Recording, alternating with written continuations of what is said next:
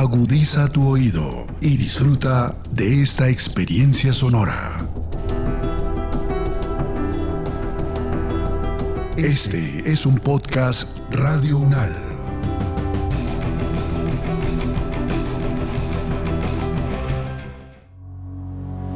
Los acontecimientos de actualidad y política internacional que fueron noticia en los últimos siete días, con una visión y análisis desde la academia. Análisis UNAL, siete días en el mundo.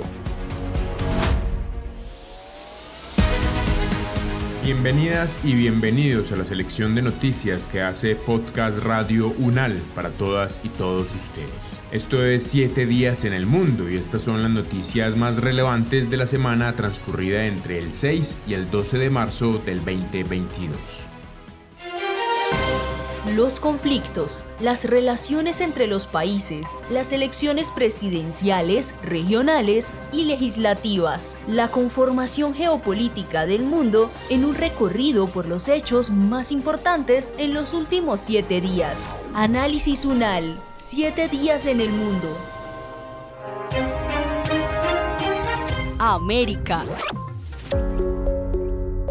Empezamos esta emisión contándoles que los colombianos que se encuentran en el exterior iniciaron su participación en las elecciones para elegir representantes a la Cámara, el Senado y los candidatos a la presidencia en los puntos que la Registraduría General de la Nación definió en diferentes países como Estados Unidos, España, Canadá, Argentina, México, Brasil y Cuba. La Registraduría Nacional dejó claro que todas las personas que hacen parte o estén registrados en el censo electoral de colombianos en el exterior pueden sufragar en las elecciones que en Colombia se llevarán a cabo el domingo 13 de marzo. Para hablar de este tema, tuvimos la posibilidad de conversar con David Roll, profesor del Departamento de Ciencia Política de la Universidad Nacional de Colombia, doctor en Ciencias Políticas y Sociología y postdoctorado en élites parlamentarias de la Universidad de Salamanca. Profesor, ¿cuál es el panorama que usted observa para estas elecciones que se realizarán el domingo? Bueno, lo más importante para un politólogo es que este es el año en que todo el mundo habla de política cuando nosotros pasamos todos los años hablando de política y vemos que a veces se pierde la perspectiva sobre todo de lo que manejamos en nuestro grupo de investigación, el Observatorio de Elecciones, que es la reforma política. Tengamos en cuenta que nosotros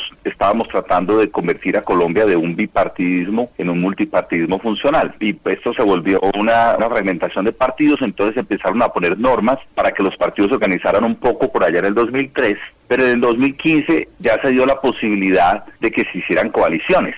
Entonces siempre lo que se esté con la mano se borra con el codo y esto hace que esas coaliciones estén como tratando de reemplazar a los partidos, pero tampoco son partidos. Las coaliciones aparecen pues porque se quería proteger a las minorías para que no desaparecieran. El Consejo de Estado le dio como una fórmula para que eso pudiera funcionar sin que la ley lo hubiera, digamos, reglamentado. Y claro, en un momento en que aparece este liderazgo de la izquierda por un lado y de este candidato, digamos, antipolítico, outsider por otro, pues estas coaliciones vienen muy bien para que esos partidos políticos que ya venían divididos incluso desde antes del 91, pues se unan en la coyuntura de luchar pues por unos cargos en el Congreso, pero también pues por la presidencia. Lo que pasa es que en ese estado de cosas, pues no está para nada para el ciudadano clara la cuestión. Si el ciudadano es muy de izquierda, pues como lo digo en una columna que sale esta semana en ON Radio, pues está fácil las elecciones y para alguien que es muy de derecha, pues también es relativamente fácil. Pero la gente de centro, que parece que son más de los que pensamos, no ven cómo moverse ahí y como le decía en el artículo que sacamos esta semana estamos diciendo eso, pues usted tiene que mirar la gente que hay ahí a ver quiénes son realmente de centro, quiénes son de izquierda colados y de derecha colados para que vote por el mejor candidato que le ofrezca la coalición, porque ya ni siquiera es un partido en este caso, aunque los partidos de todos modos tienen sus candidatos, pero tampoco se nota su claridad ideológica. Es un poco confuso. Por supuesto que es mejor que ese bipartidismo rígido, pero está más confundido los ciudadanos. Profesor Roll, ¿cuál es la importancia de estas elecciones congresionales y qué tan decisivas van a ser para quien gane en la primera vuelta presidencial? No, realmente son muy importantes las elecciones porque, digamos la verdad, en Colombia sigue operando el sistema de las maquinarias y aquí las maquinarias ya se encendieron.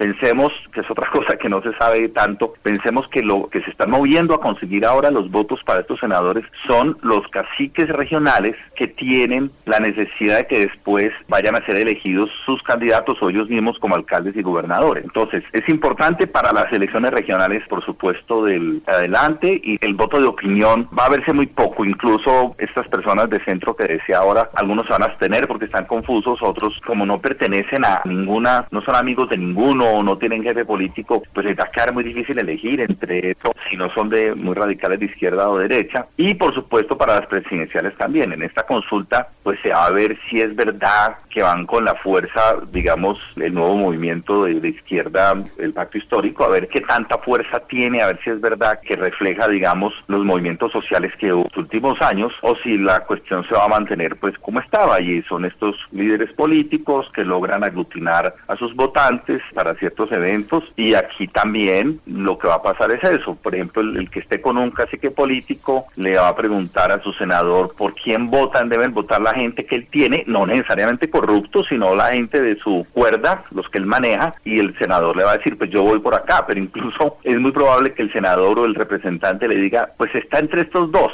apostemos por esto y tengamos ahí como uno de repuesto. Por ejemplo, fue muy interesante cómo Char se presenta por firmas, pero no por cambio radical, de modo que, por ejemplo, si Char pierde, es muy probable que de pronto Peñalosa se presente ya como cambio radical y no estén obligados a votar por el que haya quedado en equipo Colombia, porque finalmente Char no se presentó por cambio radical. Y lo digo de una vez, la única persona que yo considero que puede, digamos, derrotar en una contienda electoral con fuerza al pacto histórico, o sea, a Petro, yo creo que sería Vargas, aunque también me parece que tiene posibilidades Gaviria en un momento y Char, porque Char tiene como muy organizado todo para poder tener apoyos. Entonces, claro, se está definiendo mucho las presidenciales acá. El gran error es mirar las encuestas, porque son 19 candidatos. Entonces eso no nos dice nada. Hasta que no queden que los de ahí y los que aparezcan a última hora, que pueden aparecer todavía porque hay plazo, pues no, no se puede hacer ninguna previsión. Y le quería agregar una cosa sobre los votantes en el exterior. Recientemente eh, escribí un artículo para UN Periódico contando cómo la visión política de los colombianos en el exterior ha variado con los años. Los venimos analizando desde hace por ahí 20 años o más y cómo va variando. Y le podría decir que eh, en este momento es muy difícil de leer por dónde se va a decantar, pero sí tenemos la sensación de que es un poco más a la izquierda que a la derecha. Lo digo en ese artículo, por lo menos los votantes en el exterior, cosa que no pasaba en otras oportunidades. Lo vamos a revisar sin duda, profesor. Muchísimas gracias y feliz semana. Europa. Moscú anunció un alto al fuego para instaurar corredores humanitarios. Estas medidas permitirán la evacuación de civiles de Kiev, así como de Sumy, Kharkov, Chernigov y Mariupol, todas ciudades que han estado bajo fuertes ataques rusos en los últimos días. Alfredo Rodríguez Gómez, doctor en Ciencias de la Información, especialista en Comunicación Internacional, Relaciones Internacionales, Seguridad y Defensa en la Administración, asesor en Defensa y docente universitario, nos ayuda a entender mejor esta noticia. Profesor Alfredo, quisiera antes de entrar en el tema de, de los corredores humanitarios, preguntarle su opinión acerca de, de este tercer intento entre Moscú y Rusia de llegar a, a, un acuerdo? Bueno, se está produciendo una aproximación entre negociadores en las que una de las partes tiene todo el poder y lo está ejerciendo sobre civiles y militares o militares y civiles en una población que ha invadido, que ha agredido, y la otra parte que es la agredida. Es decir, en este caso se produce una negociación, negociación absolutamente desigual en el que una persona como Vladimir Putin, que tiene todos los síntomas de ser un psicópata, está tratando de machacar a una, a una Ucrania que no se ha rendido como él quería en una guerra relámpago, sino que han ofrecido su fuerza, su disposición a luchar por su patria y eso le está complicando mucho las operaciones porque le está costando un desgaste enorme de vidas y de material y una guerra muy cara para todos, para todo el mundo, para Europa, para Ucrania desde luego, pero sin duda alguna para Rusia. Así que son dos posturas de negociación en la que intenta, pues las primeras negociaciones fueron cero, nulas, no llegaron a ningún sitio. En las segundas ofreció unos pasillos que realmente son inaceptables por parte de Ucrania porque conducen a Rusia o a posiciones prorrusas y por lo tanto habrá algún día algún acuerdo de paz. Putin quiere conseguir el Donbass como independiente, como dos repúblicas independientes y que la península de Crimea se reconozca como territorio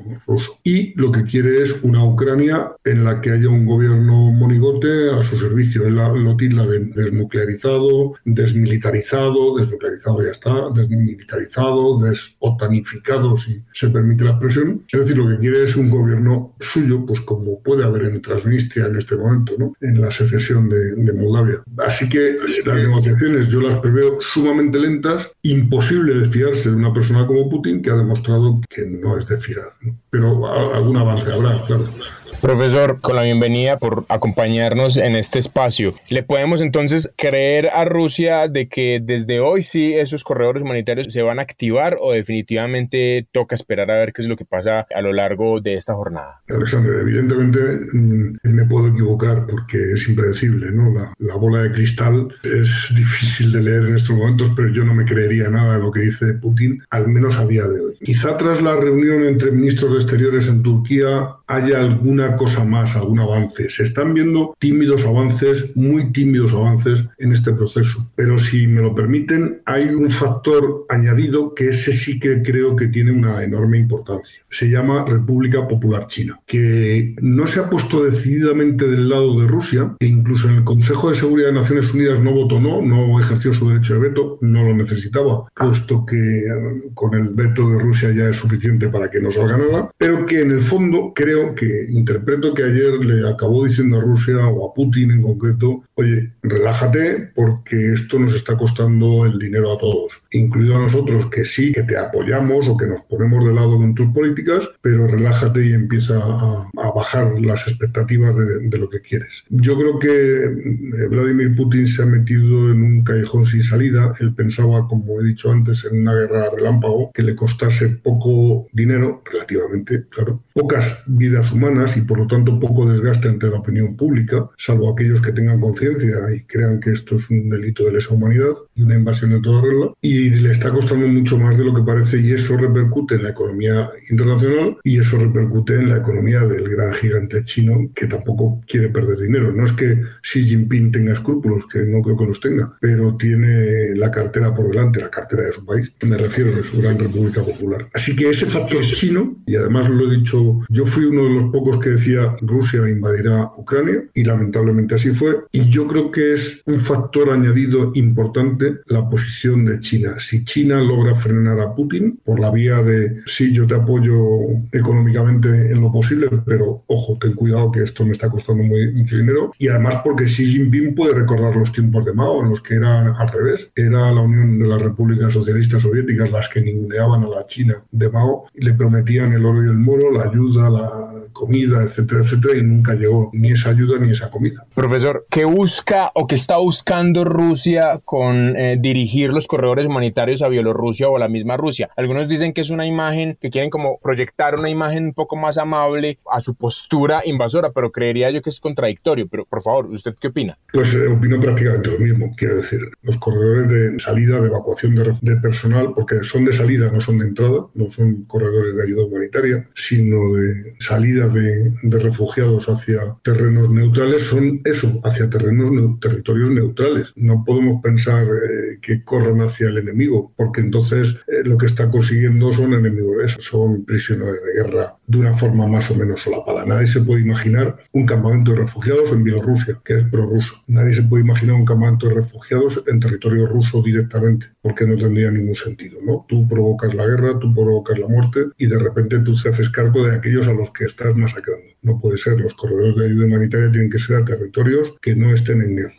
para salvaguardar la vida de esas personas. Yo sigo diciendo que Putin es un psicópata. Lo digo, se lo he escuchado a un psicólogo, yo no lo soy, pero lo he escuchado en teorías muy racionales a psicólogos que dicen que evidentemente no está loco, que lo que es es un psicópata y nunca se sabe cuál puede ser la actuación de un psicópata, pero siempre, nunca es en contra de él, es, siempre es en contra de los demás. Busca los corredores de salida de refugiados, es una palabra muy bonita, y busca decir que Ucrania no los acepta. Les he ofrecido esa ayuda y Ucrania dice que no. Claro, no expliquemos lo demás. Busca ganar también la batalla de la información que la tiene perdida. De momento, el mundo se ha encontrado con alguien al que jamás le habíamos hecho tanto caso como ahora, porque recuerdo que ganó las elecciones siendo artista y todo el mundo pensaba que no tenía la fuerza necesaria, el conocimiento necesario para dirigir una nación y sin embargo se ha revelado todo un líder por la vía de los hechos. Y de hecho está ganando la guerra de la información, que ya saben ustedes que son comunicadores, que es la primera gran batalla que hay que ganar, la de la información, la del relato, la de la narrativa. Y esa la está ganando el presidente de Ucrania. Y Putin busca pues, recuperar algo de esa batalla de información mediante una palabra muy bonita, pero que en este caso, sinceramente, creo que no significa nada. América.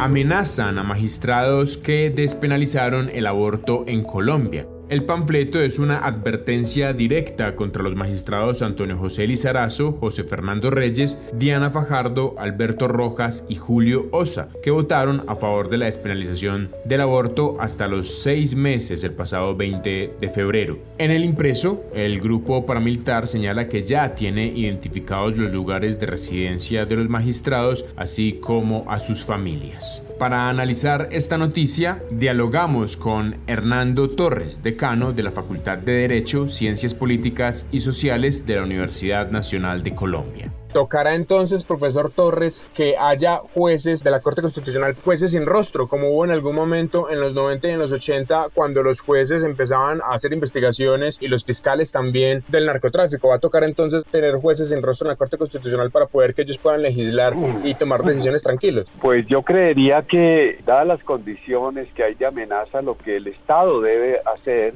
es desplegar todas sus fuerzas de protección a favor pues de que las decisiones de la justicia, hoy día los magistrados de la Corte Constitucional, mañana los de la Suprema, pasado mañana un juez de circuito o un juez municipal deban estar protegidos. Es que esas amenazas atentan contra lo que es el Estado constitucional un Estado de Derecho que está abrigado por la Constitución y justamente este tribunal lo que hace es garantizar los derechos de los ciudadanos. Uno podría eventualmente, como ha sucedido en muchas ocasiones, estar de acuerdo o no con una decisión como ciudadano y para eso hay los mecanismos legales, pero ya las amenazas significan atentar contra el Estado de Derecho atentar contra una cosa que es supremamente valiosa en un Estado de Derecho, es la independencia judicial. Y la independencia judicial es nada más ni nada menos que la posibilidad de tomar decisiones de conformidad con la ley. No es que los jueces tomen decisiones arbitrariamente, sino que las toman de conformidad con lo que se expresa en la Constitución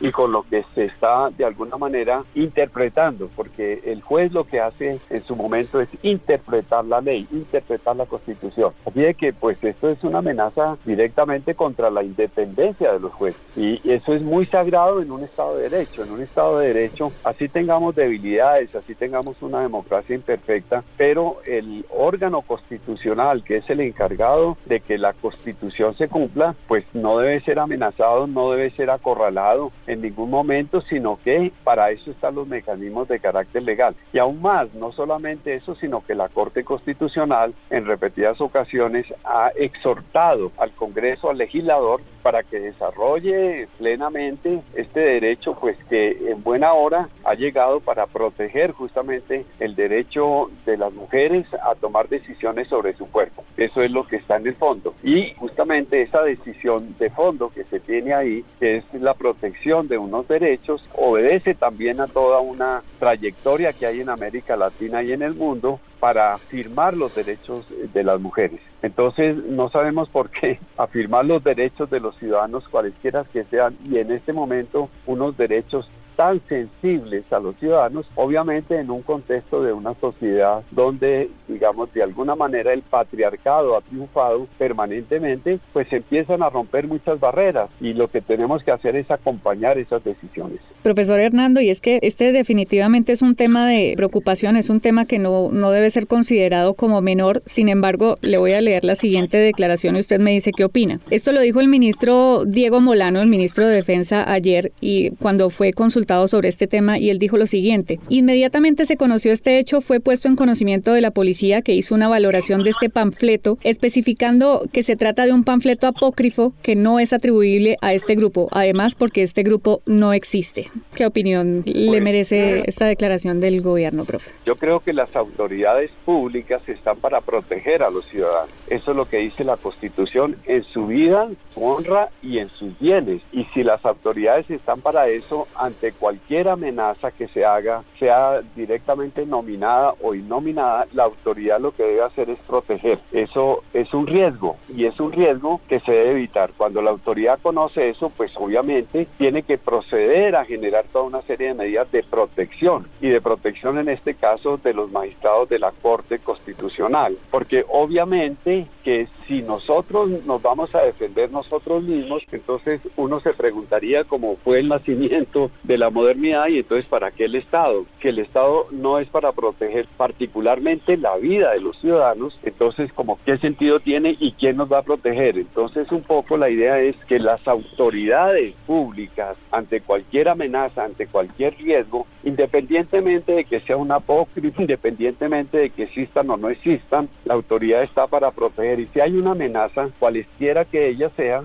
pues obviamente que la autoridad tiene que activarse y tiene que hacer prevención, cualquiera que sea ese origen y esa fuente. ¿Le ha costado a la Corte Constitucional, profesor Hernando, esa independencia que ha tenido, esa jurisprudencia que ha sentado muchas veces polémica, como en el caso de, la reciente despenalización del aborto, para que derive en cosas como estas, en las amenazas o en algunos casos en críticas por parte de algunos sectores políticos? Pues yo creo que no solamente a la Corte, a los jueces en general, cuando toman decisiones de protección, cuando toman decisiones sobre, porque las decisiones de los jueces, recordémoslo siempre, son decisiones ley, no son decisiones arbitrarias, no son decisiones de que me gusta. El juez está sujeto a la ley y él la interpreta en cada caso particular. Así de que en esa dimensión, la estructura que se da en un momento determinado es para que se proteja totalmente la independencia de los jueces. Digamos que aquí está, como usted decía, en muchas ocasiones hay inconformidades y eso está bien, porque como ciudadanos tenemos el derecho a expresarnos, a decir, a manifestarnos y a estar de acuerdo con algunas decisiones tanto del Ejecutivo como el Legislativo o el Judicial. Eso es propio de una democracia. Y en una democracia la independencia de los poderes es muy importante, porque si no, cuando uno de los poderes sujeta al otro, pues entonces no estamos en democracia. El equilibrio de los poderes es muy importante y en el caso nuestro, pues obviamente la Constitución está expresando que de alguna manera debe haber una colaboración armónica. Los jueces no tienen elementos de protección propia, para eso está el Ejecutivo y obviamente las fuerzas del orden. Entonces lo que hay que proceder es a protegerlos, indudablemente como se manifestaron las diferentes corporaciones nacionales. América. Ministerio de la Mujer en Chile tendrá mayor peso político en el próximo gobierno. Las 14 ministras que integran el gabinete del presidente electo Gabriel Boric anunciaron desde un proyecto por el derecho a la vida libre de violencia hasta acciones que favorezcan la lactancia materna en lo que prometen será un gobierno feminista. Para profundizar más en este tema, nos comunicamos con Guillermo Holzman, magíster en ciencia política, profesor de la Facultad de Ciencias Económicas y Administrativas de la Universidad de Valparaíso en Chile. Profesor Guillermo, ¿qué mensaje está transmitiendo el nuevo presidente Gabriel Boric teniendo esta fuerte presencia femenina en su nuevo gobierno? Inclusive la portavoz del gobierno también es una mujer. Exactamente, digamos que Camila Vallejo, que es miembro del Partido Comunista, la diputada más joven del partido. Pero como sea lo que está haciendo Gabriel Boric ahora como presidente, pensemos que Gabriel Boric es el presidente más joven que ha tenido Chile durante todo el siglo XX y por supuesto el XXI. Él va a asumir con 36 años la presidencia del país y ha definido dos ejes importantes desde el punto de vista político. Y esto es relevante porque todos los presidentes anteriores, de cualquiera sea el, el signo ideológico que tuviesen, todos tenían como primer eje todo lo económico, el crecimiento económico, la inversión extranjera, etcétera. Sin embargo, Gabriel Boric, sin restar importancia a esos elementos, ha definido dos ejes que son claramente más estratégicos y políticos. El primer eje es, es el eje ecologista. El gobierno de Boris define un eje ecologista que va a orientar sus decisiones políticas y tienen que ver con la lucha contra el cambio climático, la sequía acá en Chile, que es un tema bastante muy importante actualmente. Y el otro eje es el que estamos conversando, el feminismo. Y darle un espacio en el que va la mujer reconocer sus capacidades, sus potencialidades, pero también protegerla, digamos, y que no sea víctima de abuso, que tenga esa posibilidad cierta de poder avanzar por sí sola, no ser dependiente y, por supuesto, generar un cambio cultural que es relevante. Para eso, no solamente hay todo un, discurso y un relato y una propuesta, sino que, como en Chile existe el Ministerio de la Mujer y Equidad de Género. Y ese ministerio que se podría considerar como sectorial, hoy día con Boris va a ser parte del comité político, es decir, va a estar permanentemente en condiciones de poder ese ministerio en las decisiones políticas que vaya tomando el gobierno y, y colocando, llamando la atención o la alerta o sugiriendo, digamos, que el concepto de equidad de género en todo sentido esté incorporado en cada política pública o sea considerado el menos en la toma de decisiones más relevantes del gobierno. Profesor, usted ya nos hace un paneo importante de lo que va a pasar ya cuando se posesione el presidente y todo su gabinete. Me gustaría que ahondáramos un poco más en dos asuntos. El primero, en eso, de qué significa que el Ministerio de Mujer y Equidad de Género haga parte por primera vez del comité político. ¿Qué trascendencia cree usted que puede tener eso más allá del puesto, por supuesto, y seguramente la voz que va a tener ahí este ministerio, pero en términos ya más amplios, como se podría leer esto? A ver, yo creo que es importante. El comité político es una instancia coordinadora de la acción presidencial a través de los ministros o ministras que son parte de él. Ahí se ven los, los temas eh, de relaciones exteriores, de seguridad interior, los temas de desarrollo social más relevantes o los temas de la relación con el Congreso y la manera en que el gobierno va a construir eh, su relato del día a día para dar cuenta de lo que está realizando y cuáles son las expectativas que tiene y cuáles son los elementos donde está pidiendo ayuda o se está sentando a conversar, dialogar o negociar. En consecuencia, es una coordinación de varios ministros que se reúne cada una vez a la semana y donde nunca había estado considerado el Ministerio de la Mujer. Pues insisto, por la idea de que bastaba que se preocupase de los lineamientos de políticas públicas asociados al potenciamiento y protección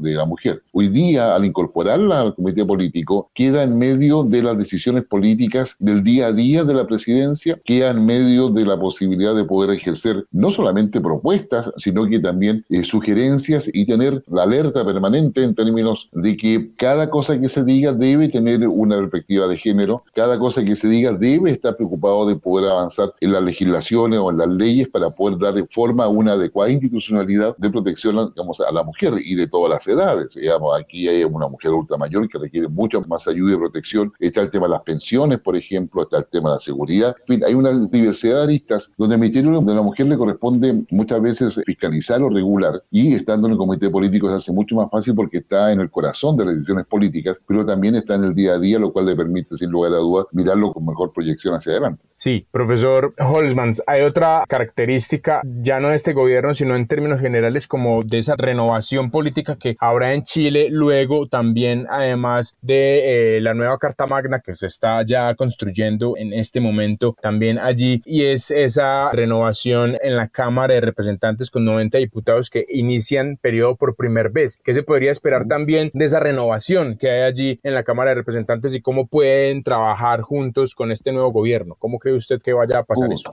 A ver, yo creo que ahí hay una problemática política que estamos esperando saber cómo la va a enfrentar y con qué capacidad de liderazgo y claridad de conducción la va a enfrentar Gabriel Boris. ¿Por qué? Porque él, él es parte de una coalición que llega al gobierno que se llama Prueba de Dignidad, pero donde hay diversos movimientos, partidos políticos que no tienen necesariamente el mismo pensamiento o la misma expectativa, bien digo, respecto a cuáles son las prioridades que debería tener el presidente Boric. Y en ese sentido, lo que se ve es que es muy probable que al interior de esa coalición haya también oposición o no estén de acuerdo con las prioridades y la forma en que va a conducir su gobierno. Pero aparte de eso, que sería la primera exigencia, si se quiere, a cualquier gobernante, la segunda es cómo va a trabajar, como tú bien dices, con un Congreso que está fragmentado, donde la oposición está fragmentada, dividida, donde la coalición gobernante no tiene mayoría en el Congreso. Y esos elementos empiezan a ser, yo diría, más cada día más relevantes a la hora de poder plantear, bueno, cómo va a sacar adelante sus leyes. Y de ahí viene que la capacidad de negociación, la forma en que se hagan las propuestas, van a ser fundamentales para el gobierno de Gabriel Boric y particularmente como para él y el sello que le quiera dar, dar a su gobierno. Tampoco se puede dejar de lado de que en el mes de mayo, digamos ya mayo, junio, va a estar aprobada el texto de una nueva constitución, en la cual va a tener que ser sometida a un plebiscito de salida para que lo apruebe la ciudadanía, que es con voto obligatorio. Si uno toma el ejercicio de que eso se va a aprobar, que vamos a tener una nueva constitución, una nueva constitución, como bien ustedes lo saben en Colombia, significa, digamos, luego hacer todo el cambio legal para poder implementar la constitución. Y eso no es fácil. Entonces, ¿cómo va a hacer esas modificaciones legales si no tiene mayoría en el Congreso, si no tiene la capacidad, digamos, para poder generar los acuerdos necesarios transversalmente que le permitan avanzar en todo eso? Entonces, ese es el panorama, yo diría en términos generales, que eh, nos entrega un Congreso con partidos divididos, con partidos nuevos, con la expectativa de un cambio constitucional que lo pueda afectar, obviamente, y son las cuestiones que hoy día están sobre la mesa.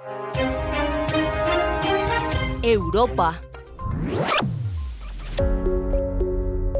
Para terminar esta emisión de 7 días en el mundo, les contamos que los presidentes Vladimir Putin y Alexander Lukashenko mantuvieron una reunión de trabajo en el Kremlin previsiblemente para tratar la evolución de la situación en Ucrania. La reunión se enmarca dentro de los contactos entre Moscú y Minsk a raíz de la ofensiva militar lanzada sobre el territorio ucraniano. Para ampliar esta noticia, tuvimos la posibilidad de conversar con Carlos García Tobón, magíster en análisis de problemas políticos e internacionales contemporáneos del Instituto de Altos Estudios para el Desarrollo y especialista en temas asiáticos. Profesor, ¿qué se puede esperar de esta reunión con Lukashenko y cómo lee usted, no sé si decirle afán, pero pues esa posibilidad de Rusia de buscar otros aliados, aparte pues de la misma Bielorrusia? En una guerra todo el mundo busca aliados y en una guerra todo el mundo busca reforzar las alianzas. Entonces esto con Lukashenko es normal. Minsk, la capital de Bielorrusia, allá se firmaron los famosos acuerdos de Minsk 1 y Minsk 2. Y esta guerra no tiene salida sino firmando un Minsk 3. ¿Y qué significa eso? Que Ucrania tiene que decir que no entra a la OTAN, que se declara neutral, que no va a tener armamento nuclear en su territorio, ¿cierto? Que reconoce la independencia del Donbass, que va a ser edulcorada de alguna manera, y también va a reconocer Crimea. Yo les quiero decir solo dos cosas siguiendo este buen marco que le dieron, no sé si lo hacen todos los días. Hay otro medio que les sugiero en Occidente, Rebelión, es un portal español en que yo escribo también y me parece que recoge muchas voces del mundo, no solamente de Europa. Oír al profesor Porras o al señor Porras o al doctor Porras, pues es muy interesante, pero ese orden mundial se está cayendo, se está desmoronando, no tiene nada que decir, está lleno de vacilaciones, de incoherencias y de incompetencias. Si quieren ahora podemos hablar de la Unión Europea y de la OTAN. Pero si miramos esos otros medios alternativos, Zelensky en una entrevista que dio a BBC News el lunes en la noche, es decir, martes de acá, dijo que desprecia la guerra de Biden contra Rusia. Y por eso fue que Biden le tocó al otro día cambiar su posición. Biden le compró millones de barriles de petróleo después de sus primeras sanciones porque no sancionó a los dos bancos más importantes con se hacen las transacciones petroleras. Le compró millones de barriles, es decir, le dio cantidades de plata a Rusia cuando ya le había declarado la guerra porque quien declaró la guerra fue Biden. Entonces, la entrevista que dio a BBC News y que lo tiene hoy Fran Press, en estos días lo ha tenido, dice, en guiño a Rusia, Ucrania dice que ya no insiste en la membresía de la OTAN. Ha dicho que la Unión Europea le tiene miedo a Rusia, ha dicho que están solos, ha dicho que no es suficiente lo que han hecho, de modo que pues que se abren posibilidades de negociaciones en el cual yo creo que China va a jugar un papel muy importante porque China no ha invadido a ningún país y tampoco se ha declarado a favor de Rusia por esta guerra porque tiene un problema de principios desde la conferencia de Bandung en Indonesia de los no alineados y es respetar la autodeterminación nacional y no interferir en los asuntos de otros países y otros gobiernos. Entonces,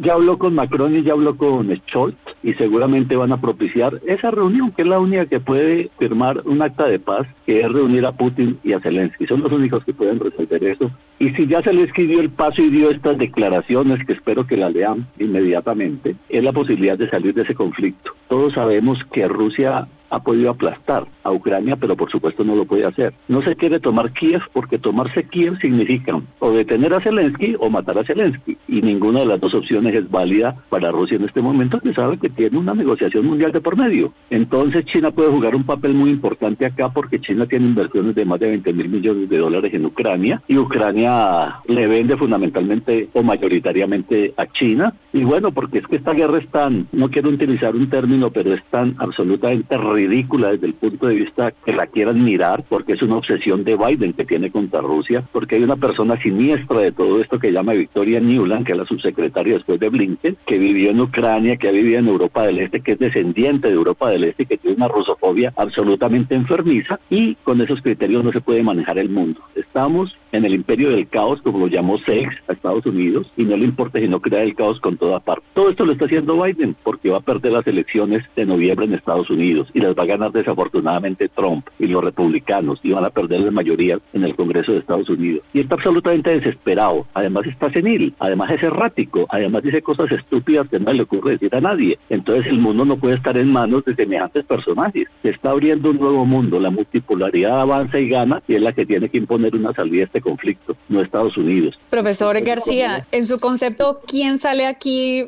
perdiendo más? Y, lo digo porque usted ha tocado un punto que lo hemos comentado nosotros en el equipo de redacción, por supuesto fuera del aire, y es que esto no parece un conflicto entre Rusia y Ucrania, sino entre Estados Unidos y Rusia. Y en ese sentido, cada uno está buscando como crear bloques con países aliados. Estados Unidos lo está haciendo con Europa y con otros países de Occidente, y seguramente Rusia también con, el caso de Bielorrusia, en el caso de China, pero ¿quién pierde más acá en, en este pulso?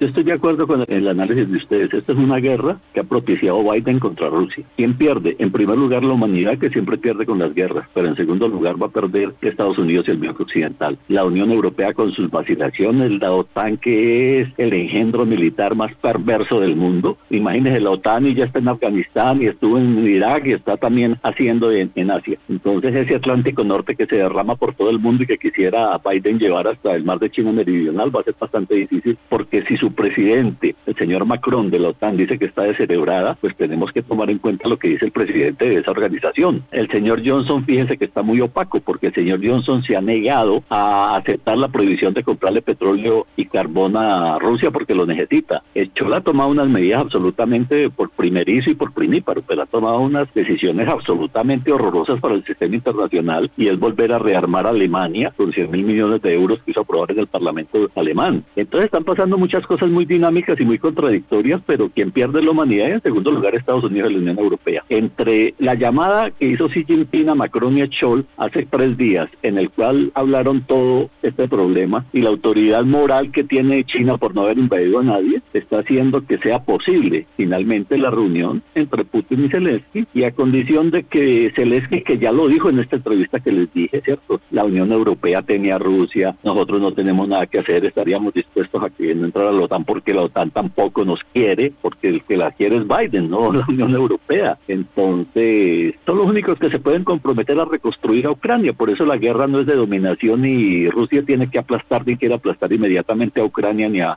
Zelensky. Ahí hay que buscar una salida negociada como a todas las guerras y creo que ese va a ser el camino que se puede dar firmando un Minsk 3, aunque sea en otra ciudad. El dólar sale absolutamente debilitado, pierde porque las sanciones económicas es contra usted, contra mí, y contra todo el mundo. Hasta aquí, siete días en el mundo, la selección de noticias que hace Podcast Radio Unal para todas y todos ustedes. Hasta pronto y gracias por su escucha. Los acontecimientos de actualidad y política internacional que fueron noticia en los últimos siete días, con una visión y análisis desde la academia. Análisis UNAL, siete días en el mundo.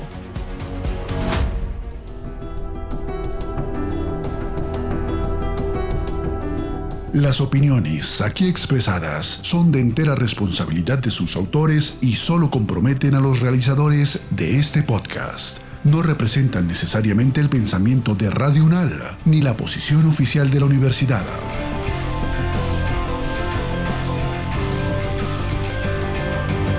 Este y otros podcasts en nuestro sitio web podcastradio.unal.edu.co.